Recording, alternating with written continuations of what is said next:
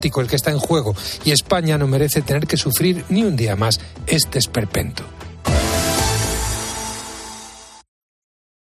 Las 11, 10 en Canarias. Nos queda media hora con la linterna encendida de este martes. Última hora en la linterna. Expósito. Cope, estar informado.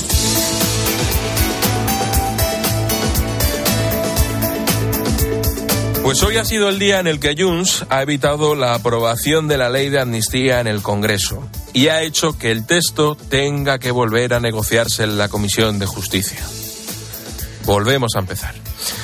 Dice que la redacción no garantiza el perdón para todos los encausados por el procés independentista y que eso es lo que pactaron con Pedro Sánchez, una amnistía integral para hacerle presidente. ¿Qué es lo último que hay al respecto? Pues que la Fiscalía ha salido a defender la solidez del Estado de Derecho español después de que Carles Puigdemont acusara a los jueces de vulnerar de manera reiterada sus derechos fundamentales. Se ha despachado a gusto Puigdemont. Desde el gobierno, el ministro de todo, Félix Bolaños, ha reprochado el voto en contra de Junts y le ha pedido que, por favor, que reconsidere su postura, que a ver, ¿dónde va a estar mejor que con ellos? Pero lo cierto es que este choque puede tener consecuencias más allá de la propia ley de amnistía. Puede complicar, por ejemplo, las negociaciones para aprobar los presupuestos generales del Estado. El Gobierno ya trabaja con la hipótesis de tener que prorrogar las cuentas del año pasado.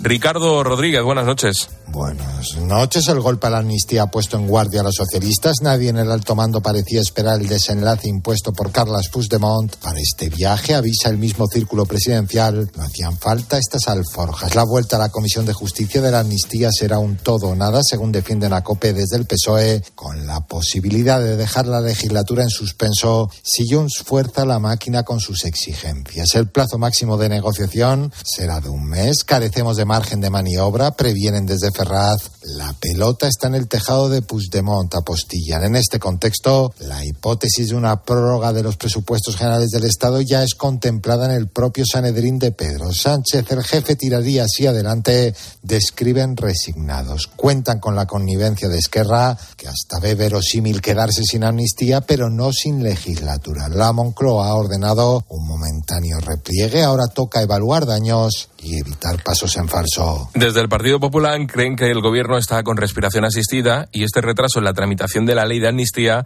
va a ser una agonía. Por eso, en Génova se va a seguir utilizándola como el eje central de su estrategia y de sus campañas electorales, empezando por la de Galicia que arranca en unos días. Maribel Sánchez, buenas noches. Buenas noches. No son capaces de ponerse de acuerdo ni entre ellos, lamentan el Partido Popular, y eso les da un mes más para luchar contra la amnistía en el Congreso y dos en el Senado. Lo saben y reconocen que va a ser el eje central de las tres citas electorales confirmadas este año, empezando por las gallegas, y sabiendo que el perdón de todos los delitos cometidos por los independentistas les dará un fuerte impulso en las europeas. Aún así, preferirían que hoy se hubiera tumbado definitivamente la ley, reconocen a COPE, y no este aplazamiento en el que Puigdemont intentará apretarle las tuercas un poco más a Sánchez.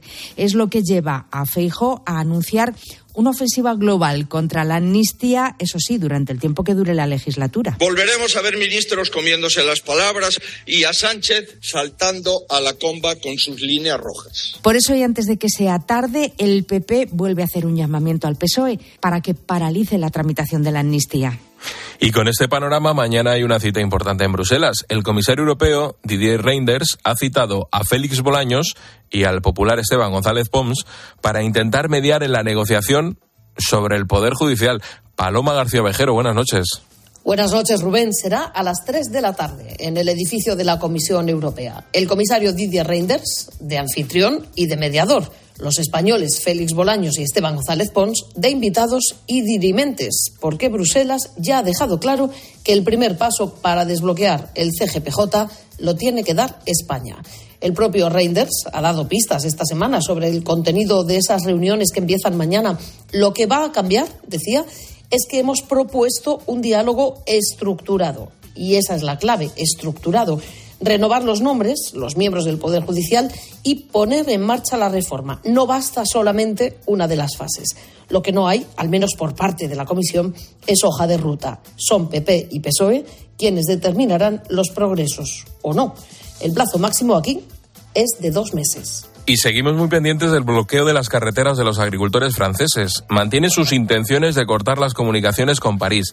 Sin embargo, en estas últimas horas se han reunido el primer ministro Gabriel Attal y el principal sindicato convocante de estas movilizaciones.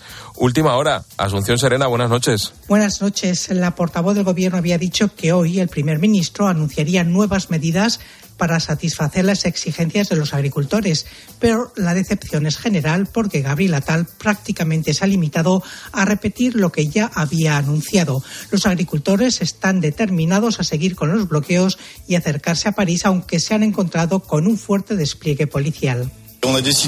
Hemos decidido acercarnos a París para aumentar la presión sobre el gobierno porque nadie nos escucha. De momento estamos bloqueados. Hay un grupo delante bloqueado por unos blindados de la gendarmería y hoy estamos bloqueados. No sabemos qué quieren hacer con nosotros, pero estamos determinados. Tenemos de qué comer, vamos a dormir y mientras las cosas no cambien, vamos a seguir aquí. Los tractores que se acercan al mercado de abastecimientos de Rangis están a solo 8 kilómetros y mientras hay camiones que llevan bloqueados dos días, por ejemplo, a la altura de Dijon y tendrán que esperar hasta el jueves por lo menos para poder seguir su camino, salvo si la reunión que mantiene a estas horas el primer ministro con los sindicatos diera algún fruto. Y no podemos perder de vista lo que está ocurriendo en Canarias, donde su presidente, Fernando Clavijo, ha pedido más recursos y medios humanos para afrontar la crisis migratoria. La situación es especialmente problemática en el Hierro, y los servicios sanitarios y sus trabajadores están sometidos a una presión asfixiante. Fíjate, en todas las Islas Canarias han llegado en lo que va de mes, de enero, unos 6.000 migrantes. Más de la mitad al Hierro. Esta noche en la linterna hemos hablado con Íñigo Vila, que es director de la unidad de emergencia de Cruz Roja allí en la isla. Nos ha contado la terrible situación que están viviendo y, de hecho, mientras estábamos hablando, nos informaba de la llegada de una tercera embarcación que se sumaba a los 266 migrantes que habían sido auxiliados a lo largo del día de hoy. Se acaba de producir otra de aproximadamente unas 70 personas que han llegado a, hará unos 20 minutos al puerto de la, de la Restinga, pero estos últimos cayucos han llegado en, en buenas condiciones. No ha sido necesario trasladar a nadie con carácter de, de urgencia. En fin, vamos a estar muy pendientes de lo que allí ocurra. También te tengo que hablar de economía. Ha sido un día marcado por la actualidad con datos macroeconómicos mmm, que tienes que conocer. Primero, esto lo sabes, los precios aceleran hasta el 3,4%, tres décimas más debido al alza de la energía. Te recuerdo que le han quitado parte del IVA, o sea, estamos pagando más IVA tanto por el gas como por la electricidad. Segundo, el Fondo Monetario Internacional recorta al 1,5% su previsión de crecimiento para España en 2024. Y tercero, el Producto Interior Bruto creció un 2,5% el año pasado, una décima más de lo previsto. Un buen dato pero que va a haber que analizar en el futuro. Y hablando de economía, hoy en COPE te estamos contando que 7 de cada 10 personas vulnerables se quedarán fuera del sistema de reparto de tarjetas monedero aprobadas por el gobierno. Es lo que aseguran desde los bancos de alimentos. Consideran que el nuevo método va a permitir repartir menos cantidad de comida a los más necesitados. Sofía García. Hasta ahora los fondos se adjudicaban en subasta pública organizada por el Fondo Español de Garantía Agraria, con lo que el precio era muy ajustado. Con esta nueva fórmula de adjudicación directa es muy probable que se le saque menos rentabilidad a estos fondos. Pedro Yorca es presidente de los bancos de alimentos. Estamos hablando que podía haber ahora con el tema de las tarjetas una subida porque van a comprar a precio de, de, supermercado. Ahí hay un diferencial de dinero que de la otra manera podría ser más rentable, así de claro. 350.000 personas en situación de dependencia sin menores a cargo no podrán optar a estas ayudas que van a requerir de un control muy estricto, entiende el Banco de Alimentos, en cuanto a lo que se compra con ellas y de aquellos que las reciben para que no acudan a otra ONG para conseguir más comida. En la parte positiva, las familias en situación vulnerable podrán acudir al supermercado a comprar lo que necesiten, incluso comida fresca.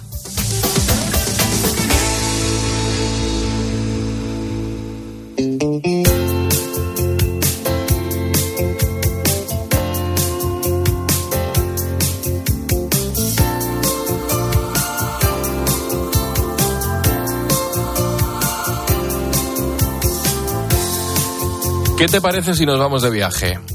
¿El destino? Marruecos.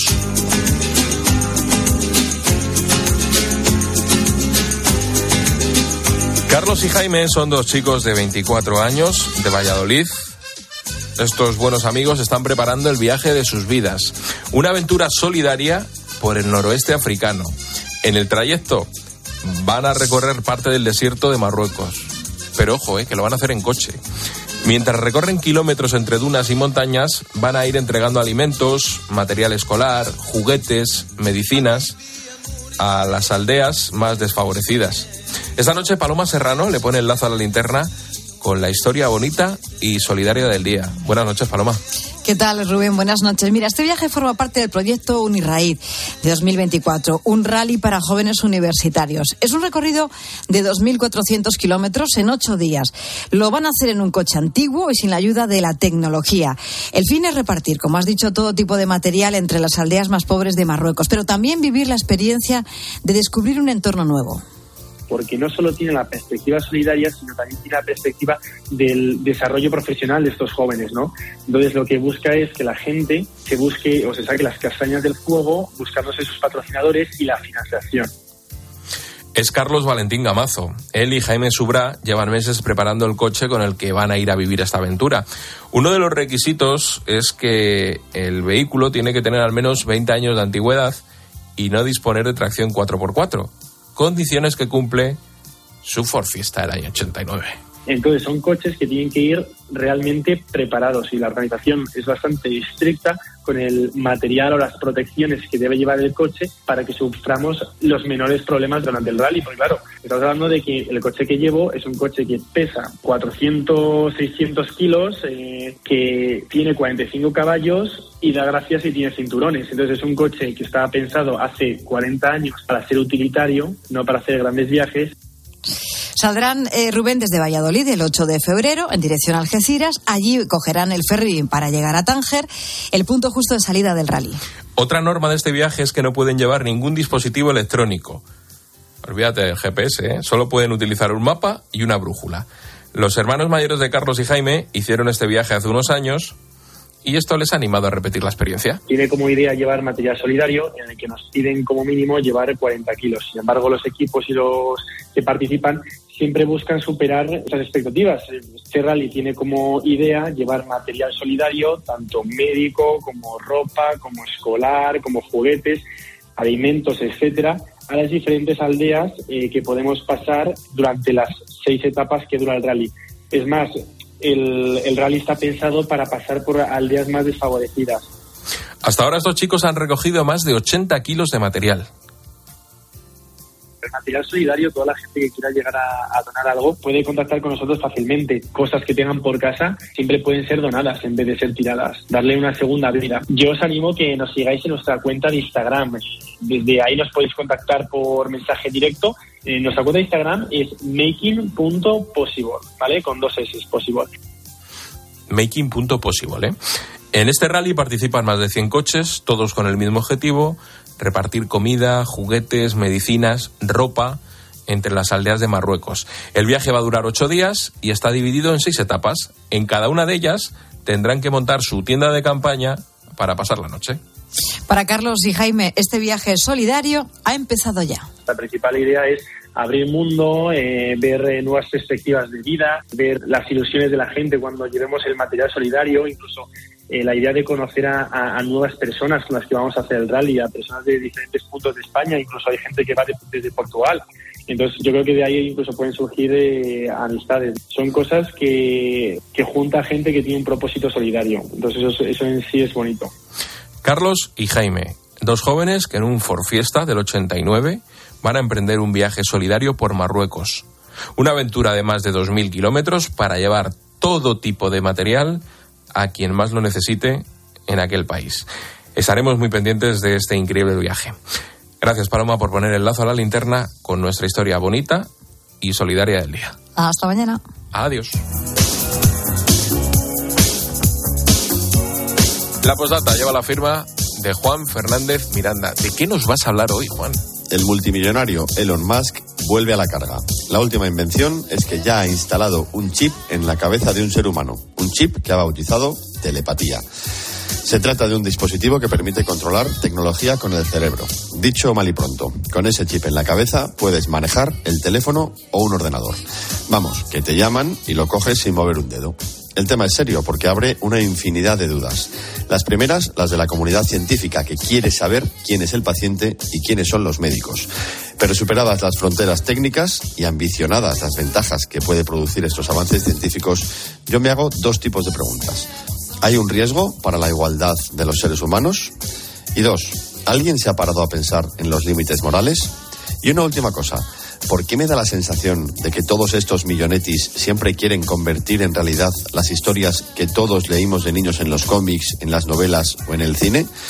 Parece que a Elon Musk que ante todo le dio por conquistar el espacio, ahora le ha dado por Robocop, mitad hombre, mitad máquina. Pero cuidado, amigo Elon, que en esto del marketing eres un crack, pero a veces los sueños de la razón producen monstruos. Y en ese plan.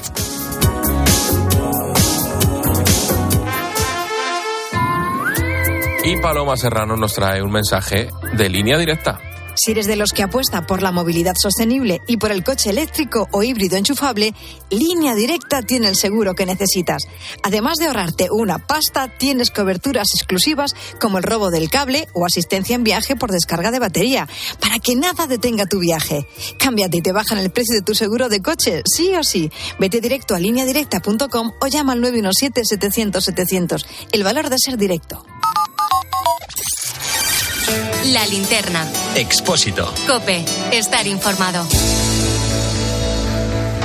¿Buscas diversión? A las 10 de la mañana la tienes asegurada en Herrera en Cope. Buenos días. Buenos días, Alberto. amigo. ¿Y usted a qué es alérgico? Tengo alergia a las angulas. ¿Cómo se hace una prueba de, de angulas que no que era inédita en esa, en esa consulta? de- claro, de- claro, claro, interesante. Mi poder adquisitivo no me permitía comprar angulas. Compré unas anchoitas y un poco de pescado y llevé un tubo de ensayo pequeñito. Les pedí que por favor que si me, da, me regalaban dos angulas. Y pregunté, ¿les debo algo por las angulas? Y dice, no, hombre, no. Todo sea por la ciencia, me dijo el pescadero. Escucha Herrera en Cope. De lunes a viernes de 6 a 1 del mediodía. Buenas noches. En el sorteo del cupón diario celebrado hoy, el número premiado ha sido 77.481. 77481. Serie 27027. Mañana, como cada día, habrá un vendedor muy cerca de ti repartiendo ilusión. Y ya sabes, a todos los que jugáis a la 11, bien jugado.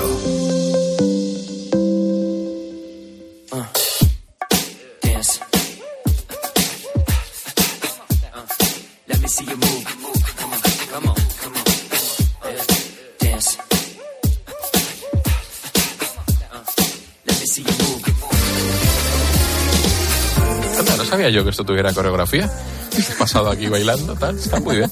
Bueno, como cada día te resumimos a través de los sonidos de Cope las noticias y las voces que han marcado la jornada. Y para ello tengo a Silvia Martínez. ¿Qué tal, Rubén? Buenas noches. Muy bien, muchas gracias por preguntar, que sé que siempre tu interés es muy Eso, sincero. Siempre me dices lo mismo y es verdad, sí es sincero, pero bueno, voy a dejar de preguntarte. No. Reino Unido, no, no, no. Bueno, Reino Unido habría perdido 162 mil millones de euros desde que salió de la Unión Europea y se prevé que vaya a perder otros 361 mil millones hasta el año 2035. Cuatro años después del Brexit se siguen notando las consecuencias y Miguel Janín es propietario de una empresa en Londres. por ejemplo, el de enviar un paquete a un país de la Unión Europea o incluso, bueno, si hay que reclutar eh, mano de obra del extranjero, pues directamente hay que, hay que solicitar un visado y, bueno, pues las oficinas de visados, pues eh, ahora mismo parece que tienen un cuello de botella donde no pueden procesar todas las peticiones a tiempo. Como lo del paquete me ha llamado la atención, ¿eh? Es curioso que Sí. simplemente porque estos señores hayan dicho que se salen de la Unión Europea, sea mucho más complicado ahora mandar un paquete a Londres de lo que era antes.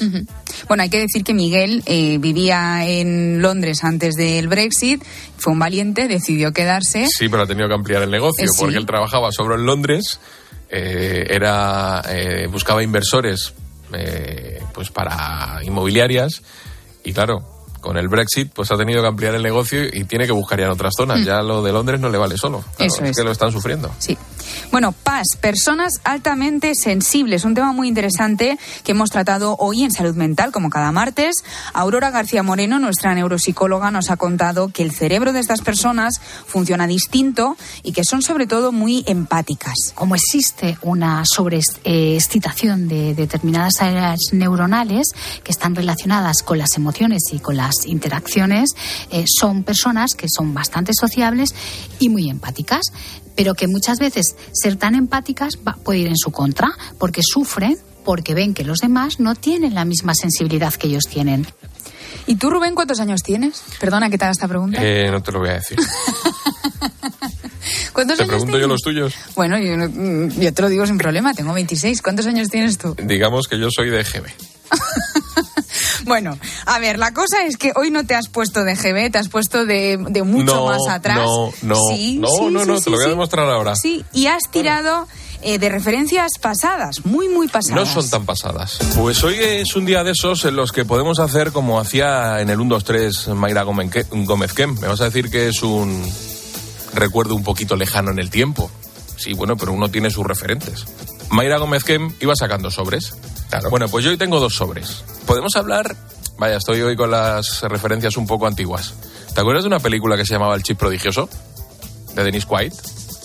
Con Meg Ryan, antes de operarse. Bueno, era una peli en la que le metían a un señor Fantástica. un chip y tal. ¿Qué te parece? Pues muy bien, mira, el 1, 2, 3 no es una referencia viejuna porque si no tengo malentendido, en eso que veis vosotros ahora los jóvenes de Twitch, se ha estado haciendo una reposición hace poco, eh, que no ha ido muy bien, iba mejor la de Mayra Gómez que Ay, es que- Y El Chip Prodigioso es un clásico del cine de Hollywood. No, y me viene muy bien, porque ya que hablas de lo del chip cerebral, Elon Musk, que es un señor que tiene mucho dinero, asegura que una de sus empresas ha conseguido instalar eh, por primera vez uno en el cerebro de una persona, que con ello se podrá controlar el móvil, por ejemplo, o el ordenador. Alberto Cortina es profe de ciencias básicas y ha contado en Herrera en Cope los límites éticos de esto que ha hecho Elon Musk. leer los pensamientos, inducir pensamientos, ¿no? Ahí sí que ataca temas fundamentales de nuestros derechos sobre la privacidad, ¿no? Hay, hay riesgo incluso para la libertad, no solo de las personas